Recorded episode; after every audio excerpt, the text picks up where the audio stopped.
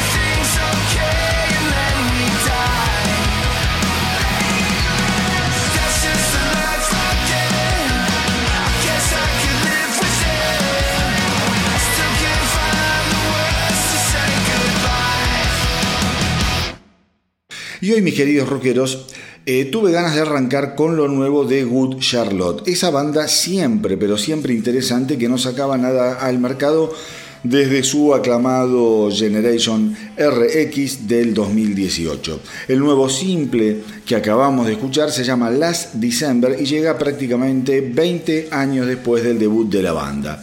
Al cumplirse 20 años desde nuestro debut, sentimos la necesidad de editar algo para los fans que nos han acompañado durante todo este tiempo, aseguró el guitarrista y vocalista Benji Madden. Las vacaciones suelen ser momentos en los que tenemos tiempo para reflexionar sobre aquellos que nos dejaron y también para disfrutar de momentos de alegría y melancolía. Y justamente las December habla sobre esos dos lados de las vacaciones y esperamos que les lleve consuelo a aquellos que lo estén necesitando. Y a ver, cuando hablamos de Gus Charlotte, básicamente nos viene a la memoria la típica banda de pop punky de canciones simpáticas a la Blink 182 con toques a veces más edulcorados como los Sugar Ray. Pero Personalmente siempre me resultaron una banda bastante, bastante más ambiciosa musicalmente de lo que en principio puede parecer. Una banda que sí arrancó a comienzos de la década de los 2000 eh, con su álbum homónimo de 2001 y después con The Young and the Hopeless en un plan bastante juvenil y fiestero, pero que sorpresivamente en el año 2004 con The Chronicles of Life and Dead pegaron un salto de calidad compositiva realmente asombroso. Tan fuerte fue el cambio que produjeron eh, que varios de sus fans de la primera hora se espantaron con eh, las nuevas eh, olas de, talento, de composición y de inquietudes que empezaron a mover a los Good Charlotte. A partir de ese estado de gracia, ya la banda nunca más volvería a ser simplemente un grupo para animar fiestas de adolescentes tardíos. Digo, porque si bien en cada uno de sus discos siguió habiendo temas más picantes y para arriba, ya la complejidad musical y la instrumental serían bastante, pero bastante más ambiciosas. Por ejemplo, escuchar I Don't Wanna Be in Love del álbum Good Morning Revival de 2008 es algo sensacional. Vayan y escúchenlo. Eh, y eso es quizá lo más atractivo que tiene Good Charlotte. Ver a cada álbum como un lienzo en blanco en donde obviamente vas a distinguir un estilo y rasgos en común, pero en donde también siempre eh, se dejan un lugar reservado para la maduración o para la evolución. Discos como Cardiology o Youth Authority son trabajos imprescindibles para comprender cómo fueron capaces de terminar de pegar ese gran salto estilístico que dieron en Generation RX. Y acá hay que hacer un punto porque Generation RX, el último álbum, como les dije antes, del 2018, es una obra maestra del New Pop en donde cada canción es una demostración de lo que son posibles los músicos cuando le dan rienda suelta a sus inquietudes. Eh, Actual Plan, Prayers o Cold Song son canciones que si hoy, después de terminar de escuchar este podcast, nos vas y te las pones para descubrirlas si no las escuchaste o para volver a reescucharlas, te vas a estar perdiendo de algo grande de verdad. En realidad, escuchen todo Generation RX porque es un verdadero decálogo de cómo una banda puede alcanzar la madurez en forma efectiva, elegante y conmovedora. Y pensemos que Gu Charlotte no tenía la necesidad de romper el molde porque con lo que venían haciendo eh, les estaba yendo bárbaro, literalmente la estaban rompiendo, siendo al menos en los Estados Unidos y en Europa una de las agrupaciones más exitosas de su generación.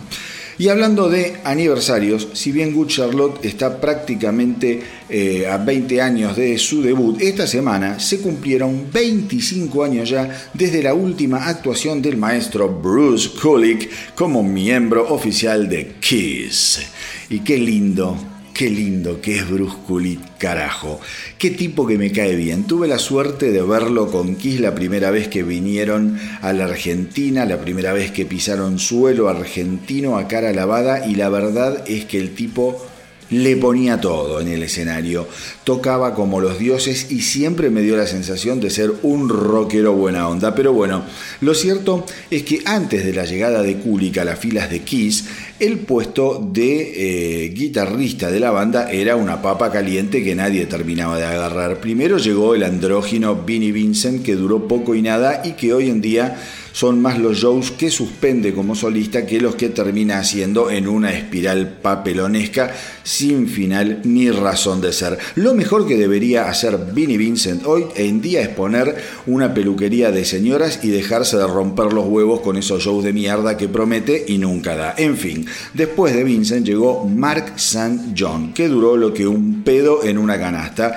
tocando solamente en el mediocre álbum Animalize para después ser despedido un poco porque los miembros de Kiss no estaban conformes con su forma errática de, de encararlos solos y otro poco por sufrir un extraño tipo de artritis. Lo cierto es que después de su corta estadía en Kiss, la vida de Mark St. John fue un caos, yendo y viniendo de un proyecto a otro que nunca terminaron de despegar ni de explotar para terminar sus días con muchos problemas de adicción a las drogas, pasando bastante tiempo en cana y falleciendo de una sobredosis accidental de meta anfetaminas que le produjo una hemorragia cerebral, una pinturita.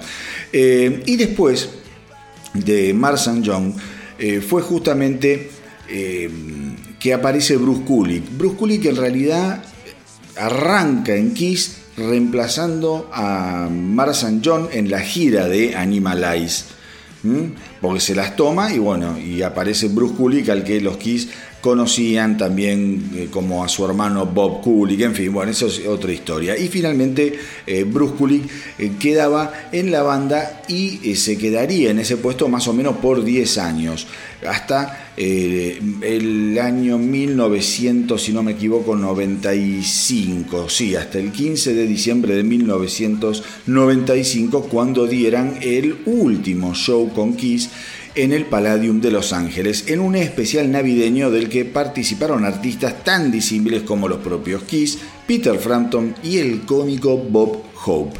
Eh, el especial se transmitió por radio para todo el país y Kiss tocó a eso de las 8 de la mañana. Según Kulik, a pesar del horario, la banda sonó bastante, bastante bien.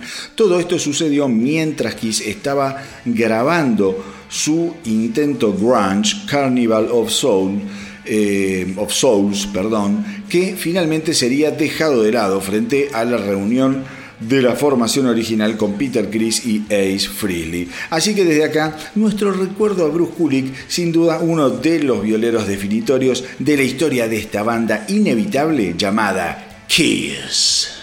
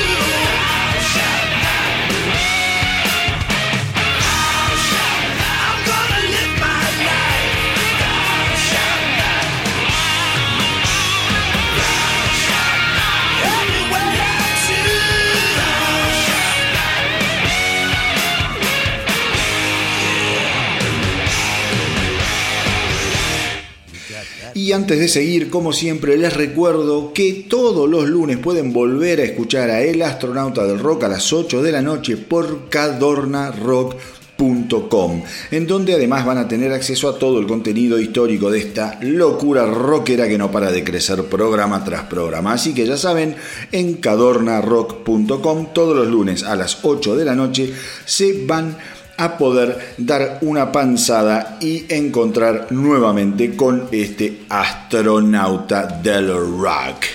A ver, Phil Campbell, el maravilloso ex violero ex violero a la fuerza, ¿no? De Motorhead. Esta semana dijo que él y su colega eh, de banda, el batero Mikey D, actualmente en Scorpions, eh, tienen estrictos requerimientos para aquellos que quieran formar parte de un show tributo en honor a su antiguo camarada y comandante Lemmy Kilmister. Recordemos que Lemmy falleciera a finales del año 2015 a los 70 años luego de venir con serios problemas de salud durante bastante tiempo. Pues bien, tanto Campbell como Dee han eh, dicho que esperan poder realizar un show en memoria de Lemmy, pero que lo quieren hacer bien, quieren asegurarse realmente de hacer un show que esté a la altura del legado de la bestia, de Lemmy y de Motorhead en general. Los que quieran participar van a tener que ensayar y no queremos tampoco que participe demasiada gente, porque está lleno de músicos que aparecen y te dicen que saben tocar Ace of Spades y después terminan cantando dos veces el primer verso. Digo, ese tipo de cosas ya me ha sucedido en el pasado, dijo Campbell sin pelos en la lengua. Y después está el problema de la disponibilidad de la gente, que es una pesadilla con todas esas agendas repletas de compromisos, pero nos gustaría hacer algo verdaderamente espectacular. Campbell también confesó que los últimos shows de, Motorhead fueron muy difíciles de hacer con la salud de Lemmy en franco deterioro. No puedo decir que, que hayan sido malos los shows, pero fueron duros de hacer. Lemmy le puso todo hasta el final, hizo todo lo que pudo, aún en su estado, y me llena de orgullo eh, me llenaba de orgullo verlo seguir adelante con una determinación que iba mucho más allá de lo que su físico estaba en condiciones de dar. La verdad, Lemmy Kilmister fue uno de esos rockeros frente a los cuales hay que sacarse el sombrero todos los días de nuestras vidas. El tipo era de verdad, muchachos. Digo, Lemmy no se vestía como se vestía porque se disfrazaba para salir al escenario. El tipo vivía así. Traten de ver el documental de Lemmy que se llama justamente Lemmy y que está eh, disponible en, creo que ya lo pueden ver gratis en YouTube. Traten de verlo porque es una maravilla, una joya realmente. Así que ahora los quiero invitar a escuchar este tema que es súper, pero súper emotivo del último álbum Black Magic de, de Motorhead y que se llama Till the End.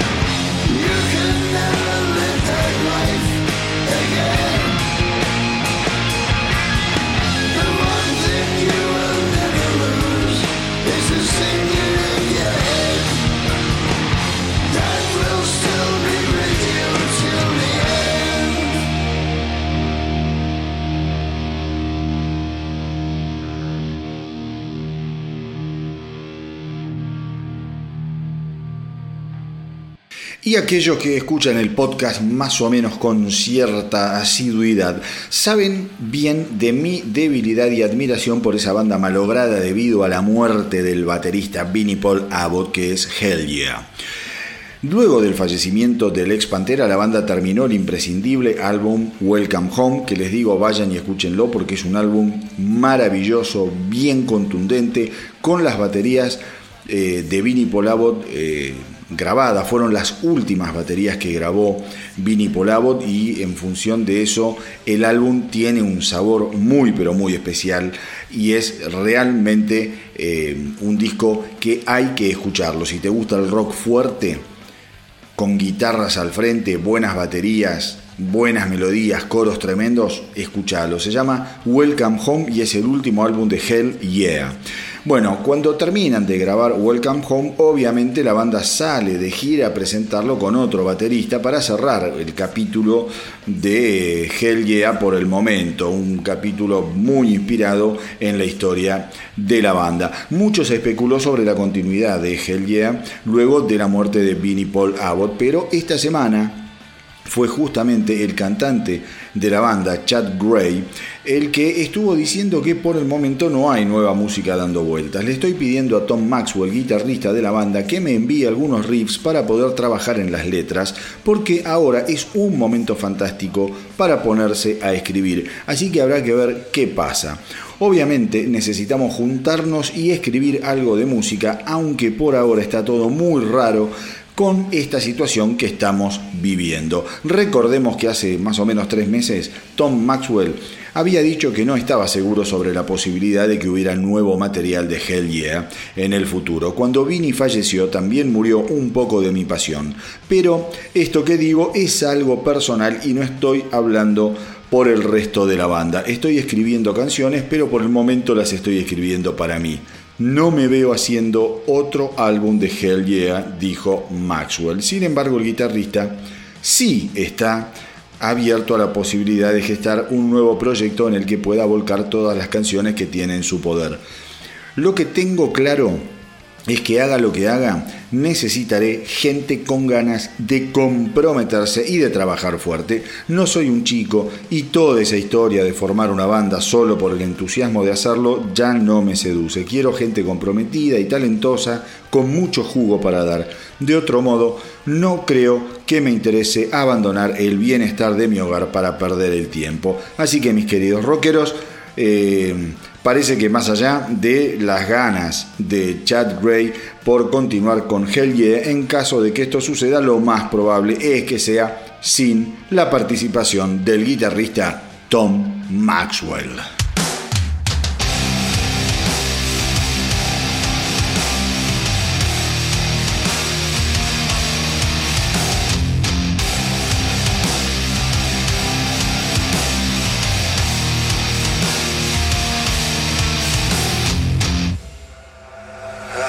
Cast out this question, push the fuck around. Blindsided, beaten, locked up and bound. I was thought I was human, but maybe I was wrong.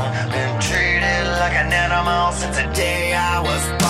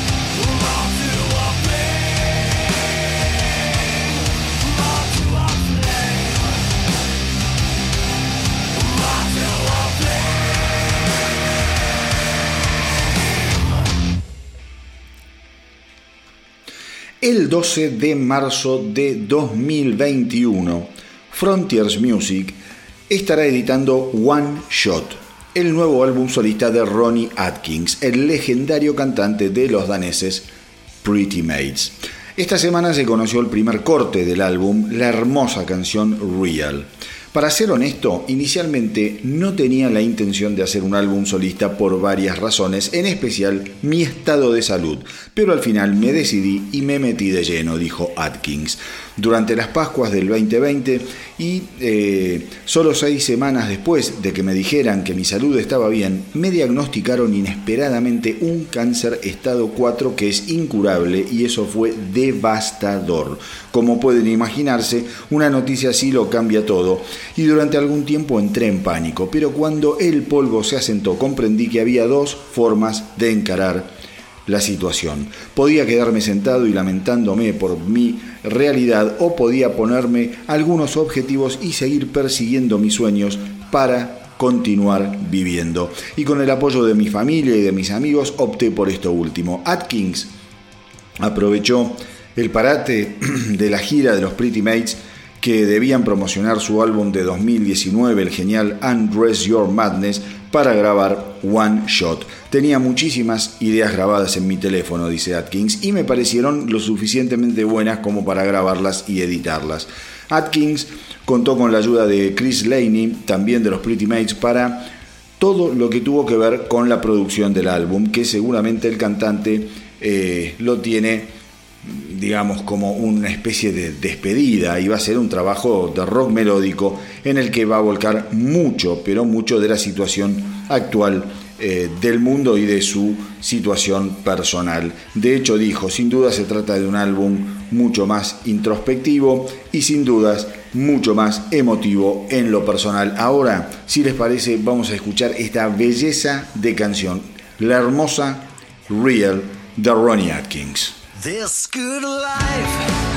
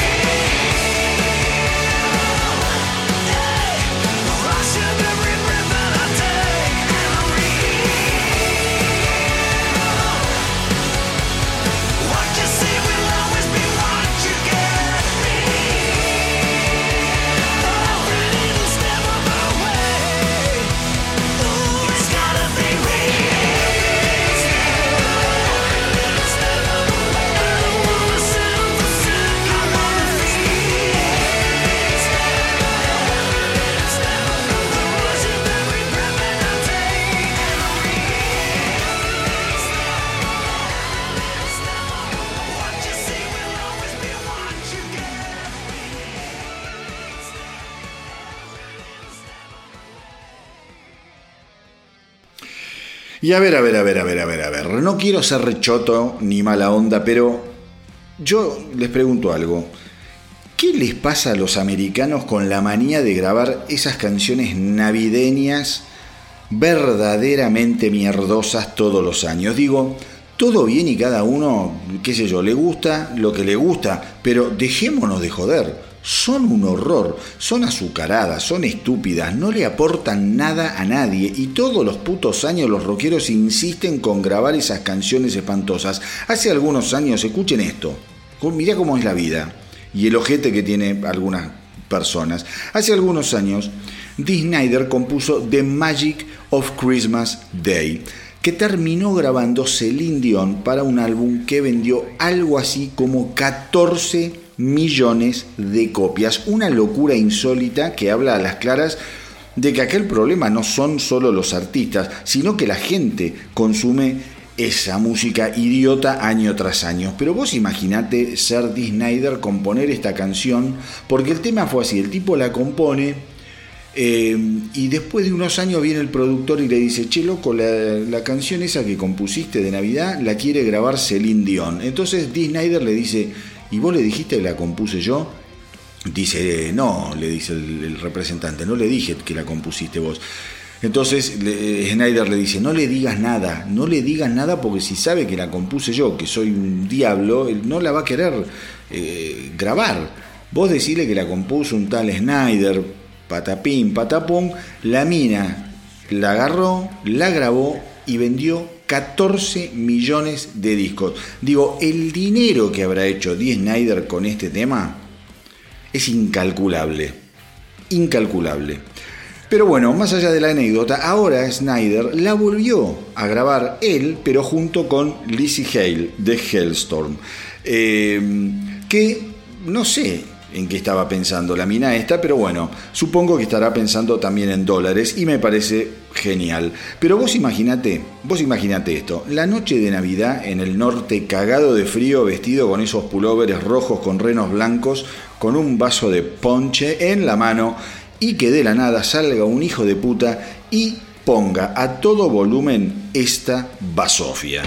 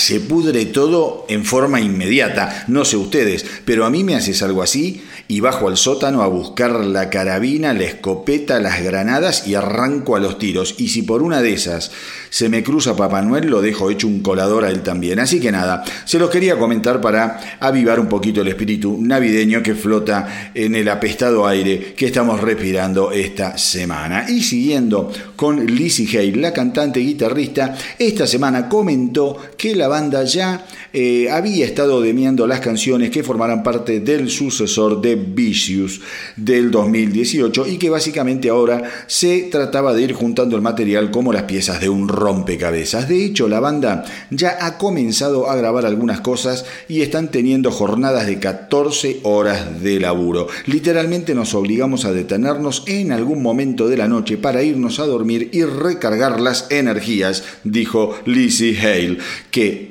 está muy entusiasmada por la calidad y la dirección que está tomando su nuevo trabajo.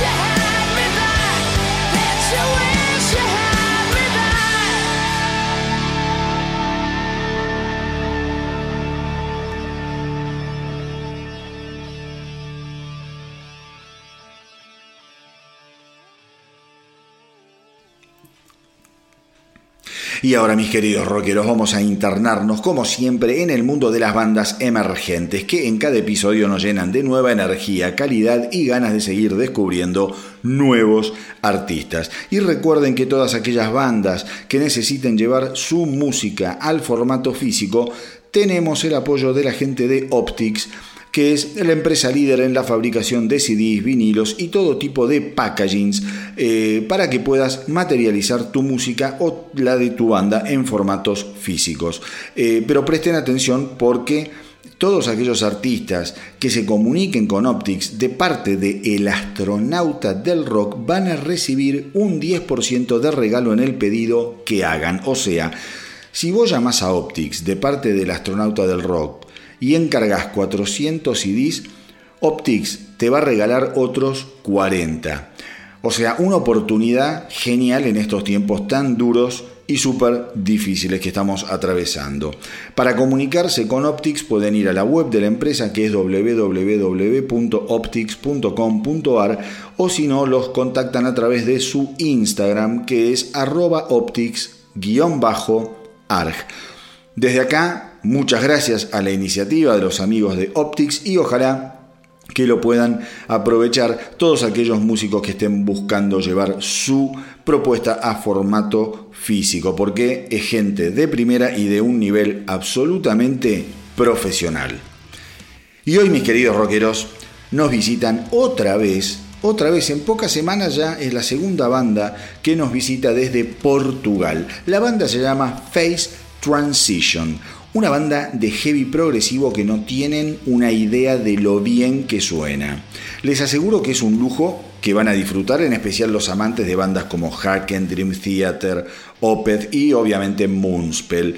Eh, digo, Face Transition tiene editado un EP sensacional llamado eh, Relatively Speaking, que contiene cuatro canciones que son fantásticas, bien tocadas, bien cantadas, complejas y fuertes por sobre todo. Son canciones construidas con una dedicación que realmente te hace pensar cómo una banda así no ha logrado despegar todavía. Sus integrantes son estudiantes de ingeniería y quizá por eso Fernando Maya, José Pereira, Luis Díaz y Sofía Beco han tenido la gigantesca tenacidad, capacidad y originalidad como para edificar un EP eh, que están más allá de lo que uno supone que puede estar haciendo una banda emergente. Esto es grosero. Shadows of Thoughts eh, es una canción construida en base a unos riffs de guitarras muy pero muy contundentes que de pronto se rinden bajo las caricias de una serie de arpegios finísimos. Singularity es como escuchar a Kansas con esteroides, arreglos de violín, magníficos, teclados que van y vienen y una guitarra que es demoledora. In the Dark es una balada al estilo, al estilo de eh, Face Transition, o sea, no esperes una balada común y corriente y acá la voz de Sofía Beco es una inquietante, una inquietante voz que en cualquier momento puede morder tu yugular para extraer tu energía. Hermosísimo tema con un final épico de la mano otra vez de los violines. Sand and Sea, el tema que cierra el EP, es directamente una mini ópera de aproximadamente 13 minutos que me encantaría poder pasar, pero que no lo puedo hacer eh, solo por una cuestión de economía de tiempo. La cantidad de secciones y climas que ofrece esta canción es interminable. O sea, ¿cómo pasás del metal al jazz a lo Weather Report y de ahí saltás al metal progresivo sin que nada quede fuera de lugar? Acá hay mucha, pero mucha música y sin dudas una cantera de ideas inagotables. Así que ya saben, son de Portugal, son geniales, se llaman Face Transition y los encuentran en todas las redes, eh, digo en Instagram, Facebook, YouTube y obviamente en Spotify. Así que vayan y escúchenlos porque son una cosa verdaderamente de locos. Como siempre les digo, apoyen a los artistas emergentes, recomiéndenlos, mándenles mensajes y tírenles buena onda. Porque si al rock no lo salvamos entre todos, entonces no lo va a salvar nadie. Y vos, si tenés una banda o sos solista, mándame lo que haces a elastronautadelrock.gmail.com Again, again, again. Elastronautadelrock.gmail.com Y desde acá les voy a dar una mano en todo lo que estén haciendo. Los dejo ahora con Face Transition y Shadows of Thoughts.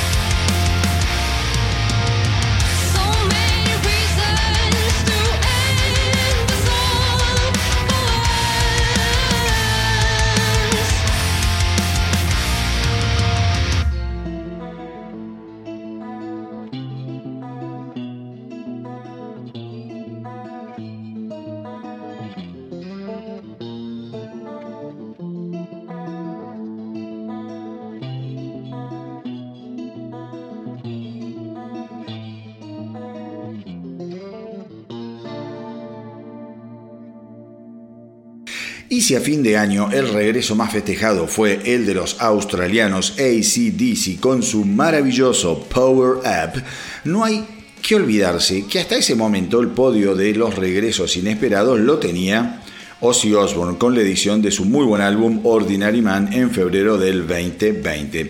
Y es que el príncipe de las tinieblas, maltrecho y tembloroso, no tiene ni la más mínima intención de aflojarle a esta cosa llamada rock and roll. El productor de Ordinary Man, Andrew Watt, comentó que ya está trabajando en el próximo álbum de Ozzy Osbourne, en el que participarán nada más ni nada menos que Chad Smith de los Red Hot Chili Peppers, eh, Robert Trujillo de Metallica y Taylor Hawking de los eh, Foo Fighters. O sea, ¿querés chicha? Toma chicha, porque esto va a sonar tremendo otra vez. Watt confesó eh, que él estuvo trabajando en muchas bases junto a Chad Smith y Trujillo, y de hecho Trujillo conoce bien el paño de Ozzy porque fue bajista del gordo hace algunos años. Y también contó que Hawkins eh, puso muchísimas baterías en el álbum y que toda esa combinación le está dando un sabor muy ochentoso a todo el trabajo. Lo increíble del disco piensen es que va a tener dos bateros de primera. Lo va a tener a Chad Smith tocando una parte del álbum y otra parte la va a estar tocando Taylor Hawkins, una verdadera panzada rítmica que al menos yo no me voy a perder. Así que habrá que esperar y ajustarse los cinturones para ver con qué nos deleita esta vez el bueno de Ozzy. Por ahora, por ahora, que están diciendo justamente que el álbum tendrá un toque ochentoso. No sé ustedes, pero a mí me dio el antojo de recordar esa vieja y gloriosa etapa del bueno de Ozzy Osbourne. Así que vamos con esta maravilla de los 80. Diary of a Madman.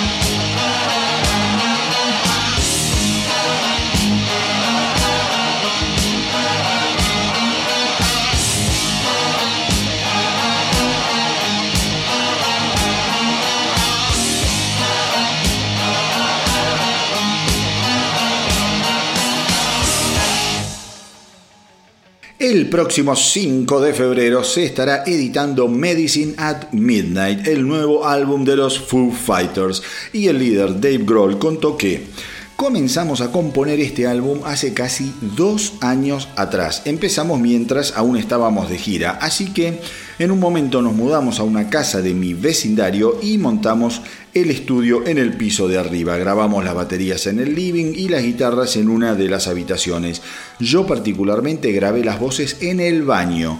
Y para enero o febrero de este año lo teníamos terminado, grabado, mezclado y masterizado, listo para salir. Teníamos el arte de tapa, todo hecho. Y de pronto vino la cuarentena durante meses y pensamos cuándo iba a ser el mejor momento para sacarlo a la calle. Pero nunca era un buen momento para hacerlo porque esto se prolongaba más de lo que imaginamos en un principio. Así que un día dije, hicimos esta música para que la gente la escuche y no solamente para salir de gira. Las compusimos y grabamos para que los fans las disfruten y las canten aunque estén en la cocina de sus casas. Y pensé que la gente además necesitaba música más que nunca para alimentar su espíritu y levantarles el ánimo. No sé cuándo saldremos de gira, pero la música se la teníamos que dar a la gente. El primer simple de Medicine at Midnight fue Shame, Shame, que lo escuchamos acá en el astronauta del rock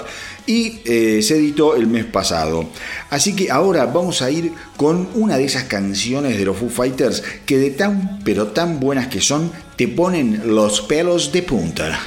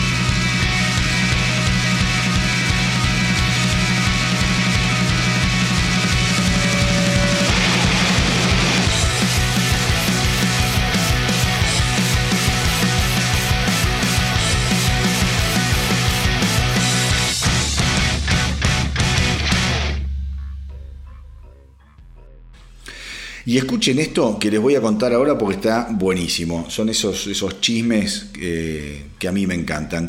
Glenn Hughes, el actual bajista y cantante de los Dead Daisies, estuvo hablando sobre lo que fuera la inducción de Deep Purple al Rock and Roll Hall of Fame allá por el año 2016. El tipo dijo, fue todo bastante difícil, digamos que por problemas de personalidad. Eh, David Coverdale y yo estábamos tomados de la mano y los otros miembros estaban ahí separados de nosotros. La verdad es que no nos llevamos bien con el resto de los integrantes de Deep Purple, así que ahí estábamos nosotros dos con nuestras esposas y la pasamos bárbaro. Y cerramos el show con Chip Trick y Sheryl Crow y nuestros amigos de Chicago. Pero la verdad es que no fue una noche fácil para ninguno de nosotros dos. Con David nos llevamos realmente bien, pero en cuanto al resto de los Purple, no sé ni en qué andan, ni me interesa. La verdad lo que se dice, una soberana pelotudez, porque una banda básicamente es un ser vivo y flexible. Digo, los músicos van y vienen y las bandas continúan. O sea, cuando Glover y Gillan pegaron el portazo porque estaban hinchados las pelotas de Richie Blackmore, ¿qué pretendían? ¿Que el mundo parara de girar? Ni en pedo. Deep Purple, de hecho, pudo seguir y muy dignamente gracias a la intervención justamente de David Coverdale y de Glenn Hughes. Eh, y que los fans de Purple me perdonen, pero lo voy a decir. Eh, nunca jamás Deep Purple volvió a sonar como sonó con Coverdale y Hughes después de que ellos se fueran de la formación. Digo, ni Perfect Strangers, ni The House of the Blue Light, y ni hablar de los álbumes que están haciendo ahora, que suenan bárbaros, pero que parecen un globo desinflado. Eh, le llegan al meñique a discos como Burn o Stormbringer. No nos engañemos. Y si Purple hubiese tenido en su momento la visión de pegarle un cachetazo a Blackmore para que bajara los decibeles y mantener la formación de los dos discos que acabo de mencionar, les aseguro que otro hubiese sido la historia de Deep Purple. La fusión de Blackmore Coverdale y Hughes fue de lo mejor de la historia de una banda que por culpa de los egos fue mil veces despedazada como si fuera un muñeco de trapo. Así que bueno, un beso grande a los fans de Ian Gillan y desde acá les dedico Stormbringer.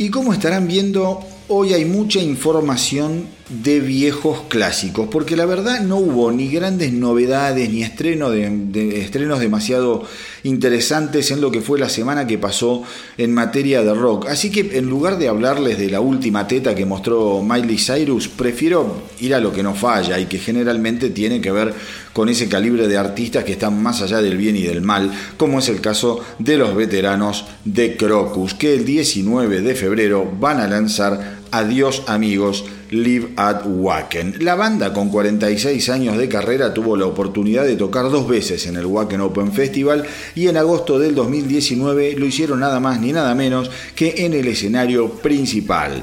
Recordemos, recordemos que los Crocus ya se están despidiendo de las rutas y de hecho tuvieron que suspender lo que iban a ser sus últimos shows en los Estados Unidos y Canadá a raíz de la pandemia. La gira iba a incluir 13 fechas desde el 18 de septiembre al 10 de octubre y el cantante Mark Storas, ese ser divino al que adoro, aseguró que sin dudas terminarán la gira de la manera que sea cuando todo se normalice. Y la verdad es que se los va a extrañar. A lo largo de su gigantesca carrera han grabado infinidad de buenos álbumes y han vendido millones y millones de discos alrededor del mundo. Quizá la década del 80 sea la más recordada de la banda cuando explotaron finalmente en Inglaterra, Canadá y los Estados Unidos gracias a temas como el que vamos a escuchar ahora y que definieron el sonido de lo que era el hard rock en esos años maravillosos, en donde la radio y la MTV reinaban sin que nadie pudiera ofrecerle la más mínima resistencia.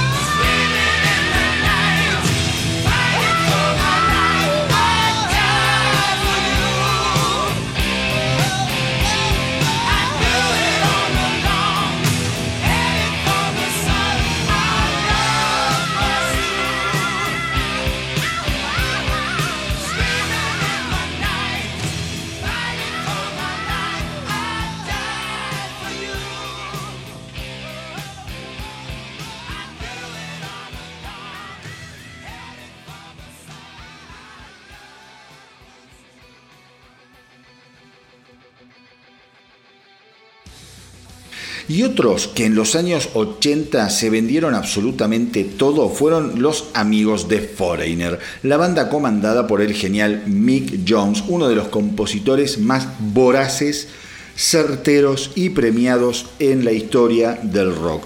Foreigner llenó estadios las veces que quiso, giró por el mundo un millón de veces, tiene 10 álbumes varias veces certificados discos de platino y lograron 16 top 30 a lo largo de su carrera. Digo, son una máquina, una máquina, te pueden gustar o no, pero son una verdadera máquina de hacer rock un rock obviamente que no es un rock pesado ni super quilombero, es un rock más bien pensado para las FMs. Y mira, y te voy a contar algo, recién estábamos hablando de Deep Purple y de Richie Blackmore y qué sé yo. Ustedes no sé si saben, pero cuando Richie Blackmore forma Rainbow, el tipo lo hace con la intención de eh, lograr tener una onda y generar una onda que tuviese que ver con lo que estaban haciendo bandas como Foreigner o Journey. O sea, el tipo quería que Rainbow fuese una banda de hard rock radial. Con Ronnie James Dio el tipo se dio cuenta que no lo estaba logrando y fue así que después busca cantantes de otra calaña. Hablo de Graham Bonnet y de Jolene Turner. Con este último finalmente Rainbow sí se transformaría en una banda muy pero muy radial.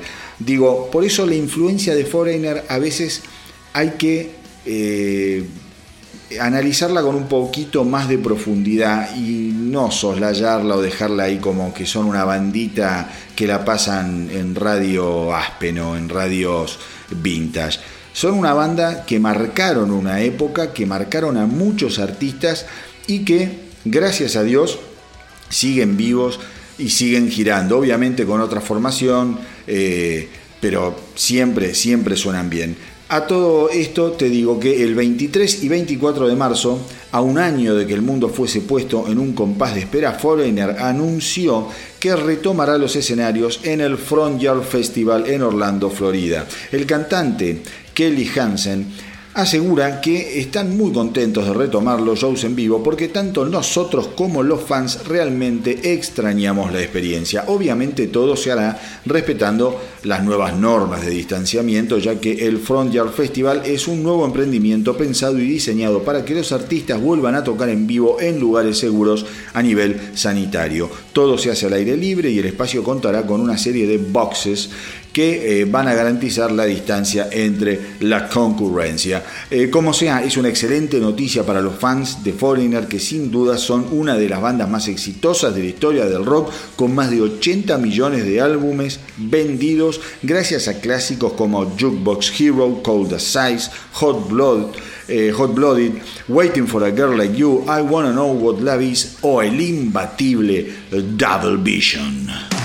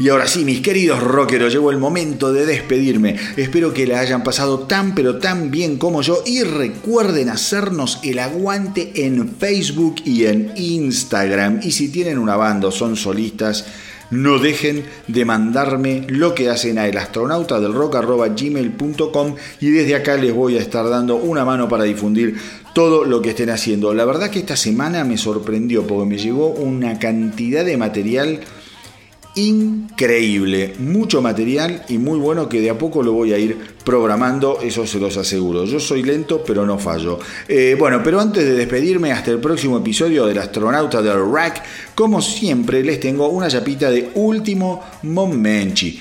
Y eh, les aseguro que hoy vamos a terminar al recontrapalo, porque esta semana se conoció lo nuevo de Il Niño, que después de terminar con las disputas legales sobre el uso de la marca y todas esas mierdas por las que se pelean las bandas, eh, ahora volvieron con una patada en las pelotas llamada máscara. Y más allá de los cambios de formación, está bien claro que la contundencia de la banda no se ha visto afectada en absoluto. La canción está extraída de lo que será el próximo álbum de Il Niño a editarse en el 2021 bajo el nombre de Immortals. Así que lo único que les puedo decir es que presten mucha atención porque seguramente estamos en presencia del primer bocado de lo que parece ser un gran renacimiento de una de las bandas más corrosivas del new metal, con profundas raíces obviamente latinoamericanas, pero siempre con una proyección absolutamente global. Y como siempre les digo, hagan correr la voz para que nuestra tripulación de dementes no pare de crecer. Espero que les haya gustado el episodio de hoy, a mí me encantó hacerlo y compartirlo con ustedes como siempre. Gracias por estar ahí, gracias por apoyar la propuesta y por los mensajes que no paran de llegar. Cuídense mucho. Hasta la semanita que viene. Y que viva el rock.